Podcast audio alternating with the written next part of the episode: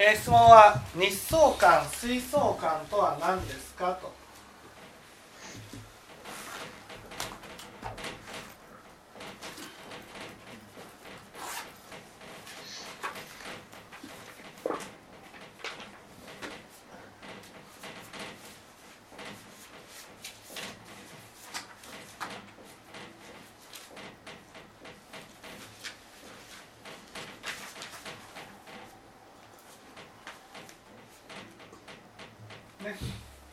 水相関とは何ですかとまず日相関っていうのは本来の日相関っていうのは阿弥陀仏に救われることです。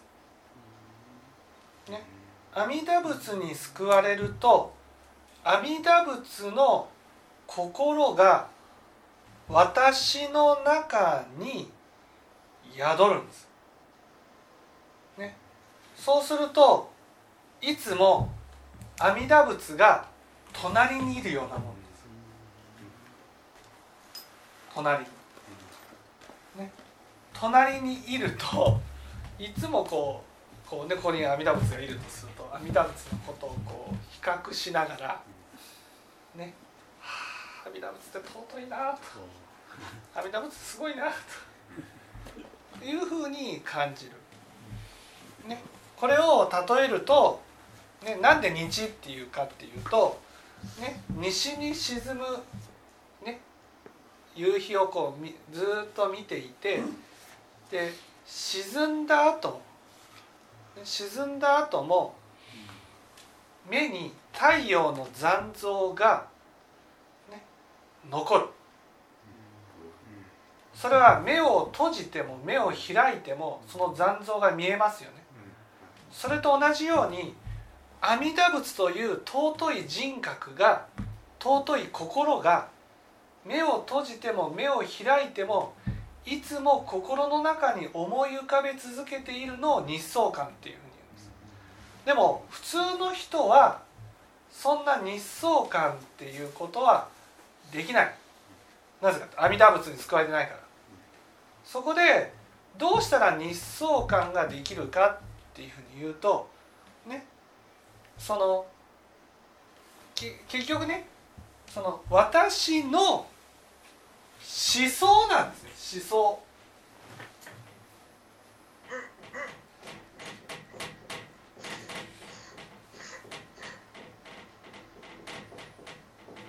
思想思想っていうのはいつも自分の根底にあって自分の方向人生の方向性を決めるものが思想なんです。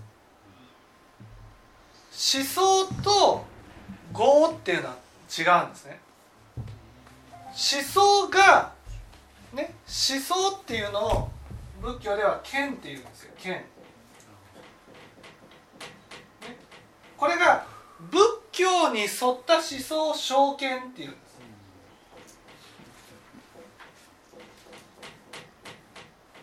正見で仏教に外れた思想を邪見っていうんです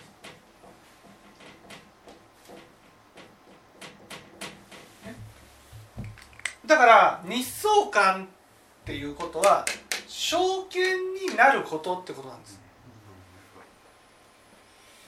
ね、それが阿弥陀仏に救われたなら正見になっている心をいただくんです。だから証券になるんです。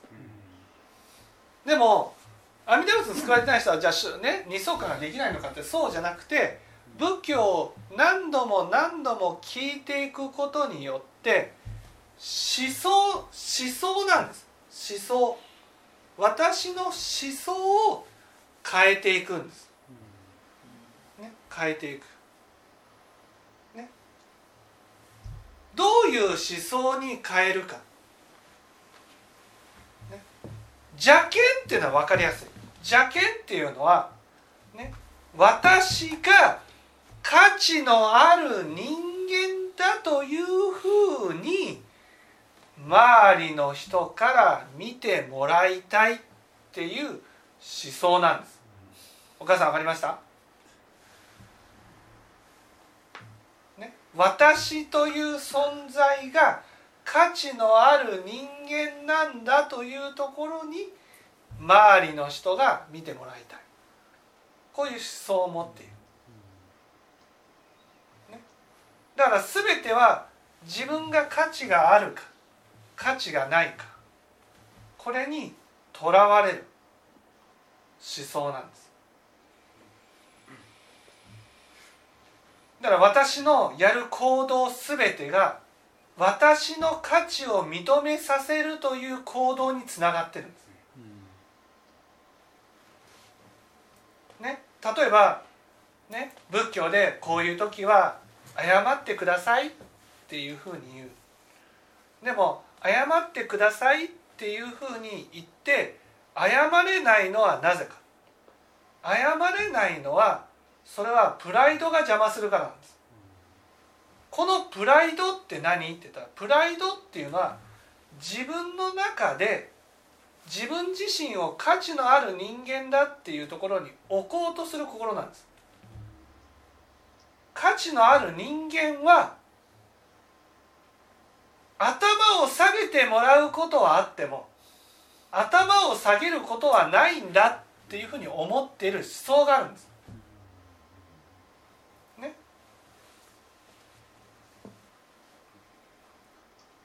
だから頭をねお母さんによくこうこういう時は頭をさ悪くなくても悪くなくても頭を下げてくださいねって言うとねねもう下げるねあれになっちゃいますよね。伊佐山さんになりますね。ね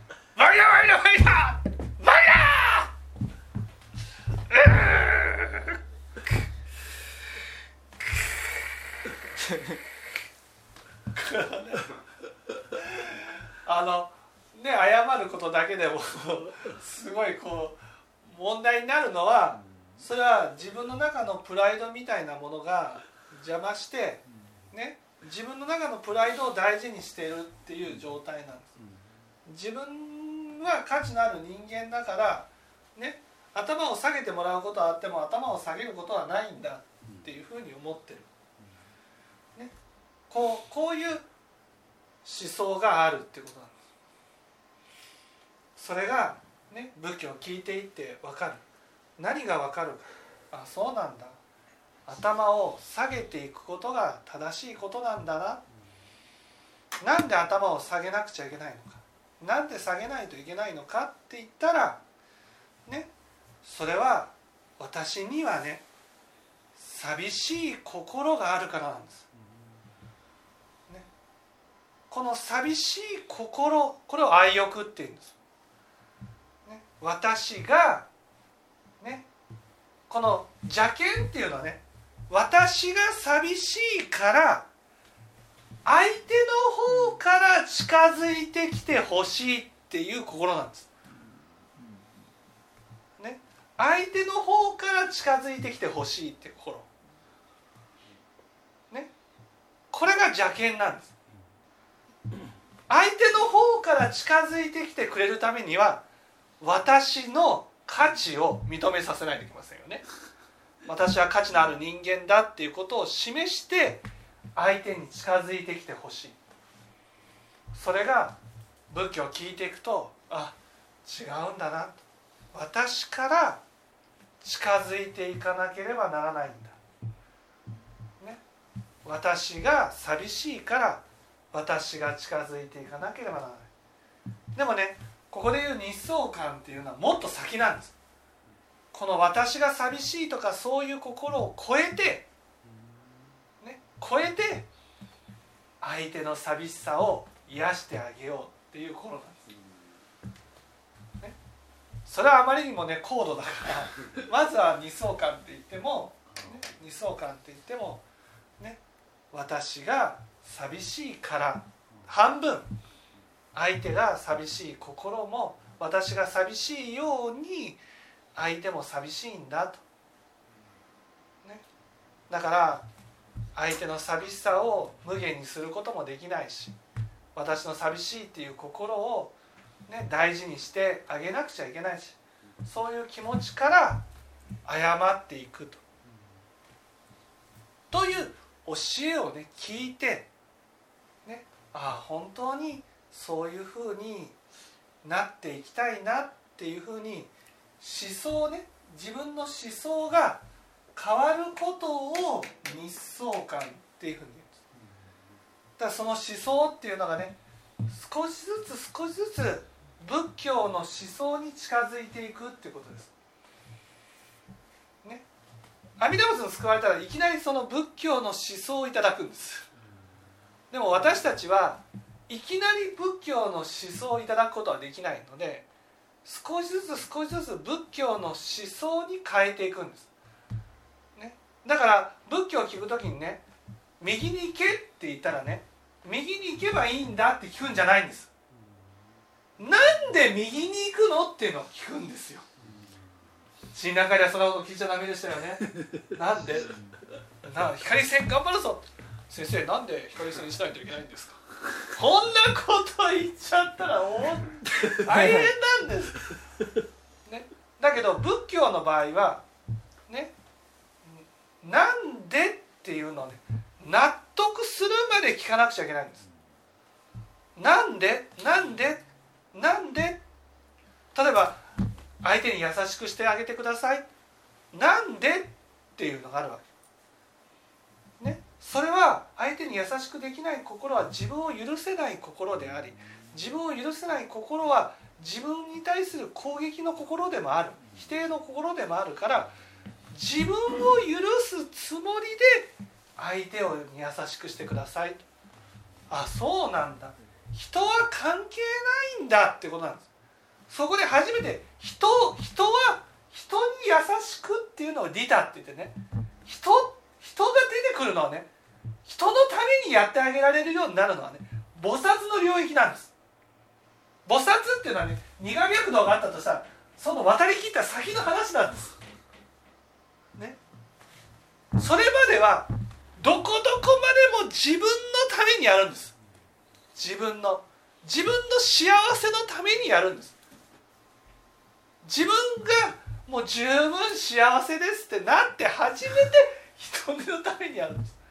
自分が幸せじゃじゃないの。にどうして人のためにできるんだ？それが邪険だとね。自分が幸せじゃないのにどうして人のためにできるんだっていうと本当に人に冷たくなるんです。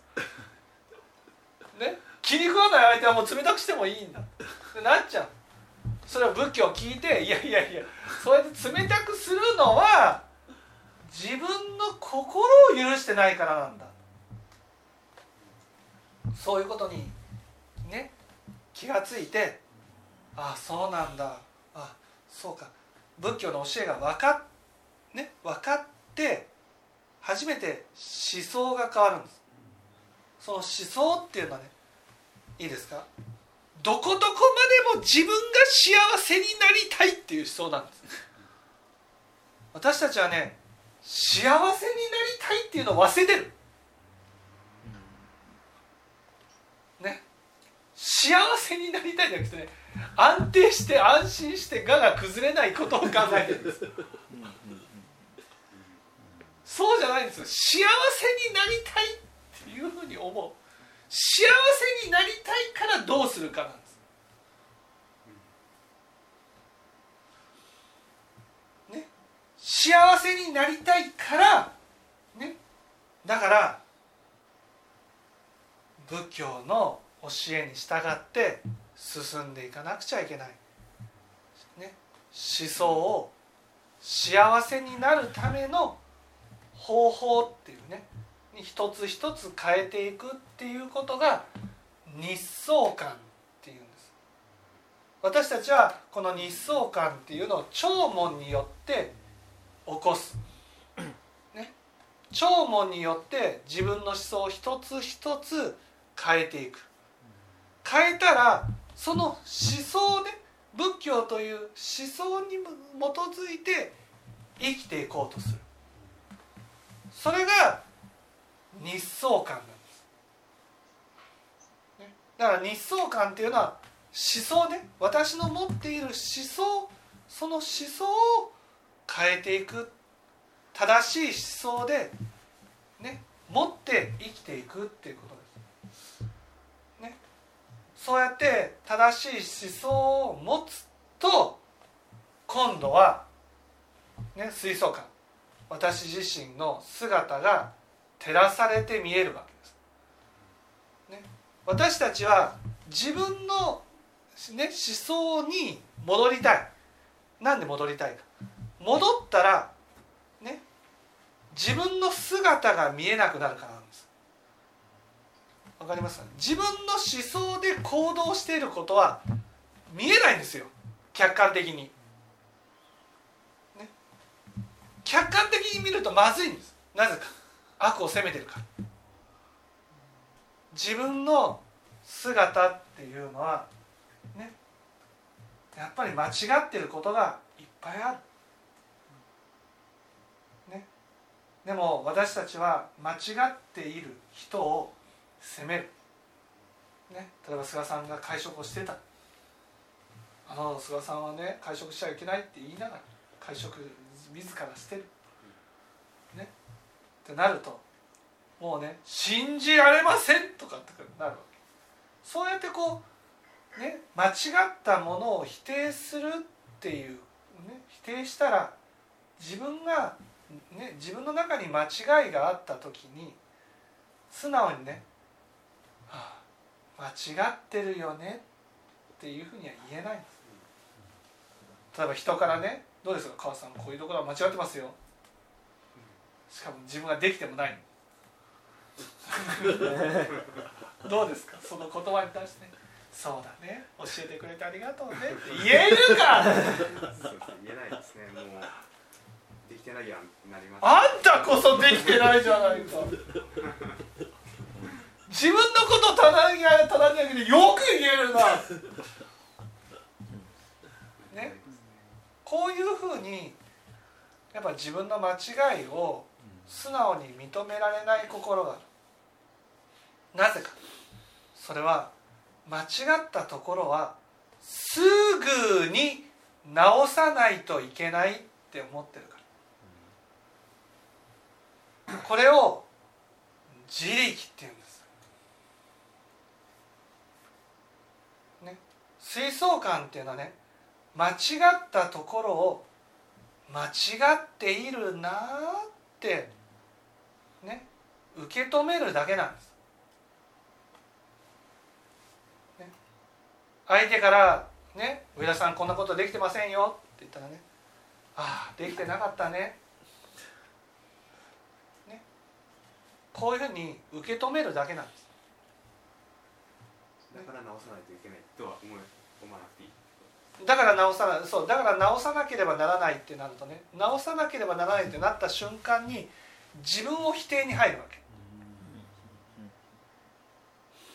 ね、自己否定に入るわけ。否定するってなると否定されたくないからあんたはどうなのってなるわけ。あんたはどうなの？あんた。いや教えてくれたことはありがたいこと。ね。日数その吹奏楽で自分の間違いは間違いとしてああ間違ってるなって受け止める。間違ったなって受け止めていればね直していくんです。すぐにやらなくても。直していくんです。私たちは間違いを間違いと認めないから直さないんです、ね、間違いを間違いだと認めたら直していくんですよ。少しずつ少しずつ。ね。直していく直していかないのは間違いだと認めたくないから。思想が変われば行動が変わるんです。行動が変わればなくなっていくんです悪が、ね、でも私たちは水槽まず間違いを間違いだと認めることができないんです。責めちゃうんです。すぐに直せってなるんです。すぐに直せって言われてもねすぐには治らないから。だからね治るまでの間責め続けるっていうことになっちゃうんです。だから責められたくないから責めるってことになる。ここなんです。お父さん分かります？お父さんもね責める傾向があるんです。自分の悪に対して。自分の間違いに対してね責める傾向があるそれはお父さん自身が人の悪に対して責める傾向がある。だから自分自身の悪も認めるっていうことの前に責めるが入っちゃうんです、ね、水槽感っていうのは責めずに間違いは間違いだと認めるってことなんです。そうするとどうなる？そうするとね自分がねできているっていうところに立ってね。できているっていうところに立って人を責めることはできなくなる。ああ自分はこんなこともできないんだな。あんなこともできないんだな。人が例えば自分の上司から合わせてねいろいろ良くないことがあったとしてもねああこういうことが良くないよねって終わるわけ。けしからんとかはならないわけですけしからんって言ったって自分だってけしからんところがいっぱいあるじゃないか。水槽感っていうのはねその自分のけしからんところをね謙虚に受け止めるものなんです。なんで水水っていうかと私たちは自分のことを責めるから自分の悪が見えた時に心をこう乱して煩悩を起こして見えないようにする、ね、診断会でこう高森先生が「煩悩は変わらない」「物は変わらない」っていうことは自分の悪が見えた瞬間にこう心をかき乱すってことなんです、ね、だから変わらない、ね、水槽感ができてない。水槽感っていうのは悪が悪だと見えた時に静かにそれを受け止めるってことなんです、ね、それは何て言うのかな。人の悪を見た時にねそれを責めるんじゃなくてねあこれは悪いところだけどね。温かくね温かく見守っていこうっていうふうに思う。このこういうところは良くないことだけど温かく見守っていこうっていう心なんですなぜかって言ったら自分自身だってできないところがいっぱいあるんだもん。良くないところがいっぱいあるんだもん。完璧な存在じゃないんだもん。ね。それを謙虚に受け止めることができるようになる。それが水槽感なんです、ね、そうしないと日相感もできない。日相感っていうのは正しい方向っていうこと正しい方向に向いた時に今まで自分は間違っていたことばかりが見えるわけです。間違っていたことをいちいち責めていたらね正しい方向をねじ曲げて自分の思想に合った方向に向けちゃうんです。だから私たちはね教えを聞いただけでは進めないんです、ね、なぜかって言ったら自分の悪を認められることができないから。正しいところに向くとね自分が間違ってることがいっぱい見えるんです。だからね聴聞しないといけない。聴聞すると初めてねあ間違ってるけど責められないんだっていうことが分かるんです。聴聞すると。それ聞いてみたらねいやそれはね普通ですよとかね。そう思うのは当然ですよとかね。ね。それは仕方ないですよとかって言ってくれるわけです。よ。そうするとね自分の中ではねえこんなできてない。で前回聞いたことができてないの。できてないんでいいんですか？みたいな感じなんです。できてなくていいんですか？いやそんなねファンポン変わったらね仏教いらないですよみたいな感じ。なるわけです。いやそうなんだ。できてないできてないっていうことを素直に受け止める。受け止めてこそね人に対して優しい気持ちで接することができる。これが水槽感っていうことなんですね。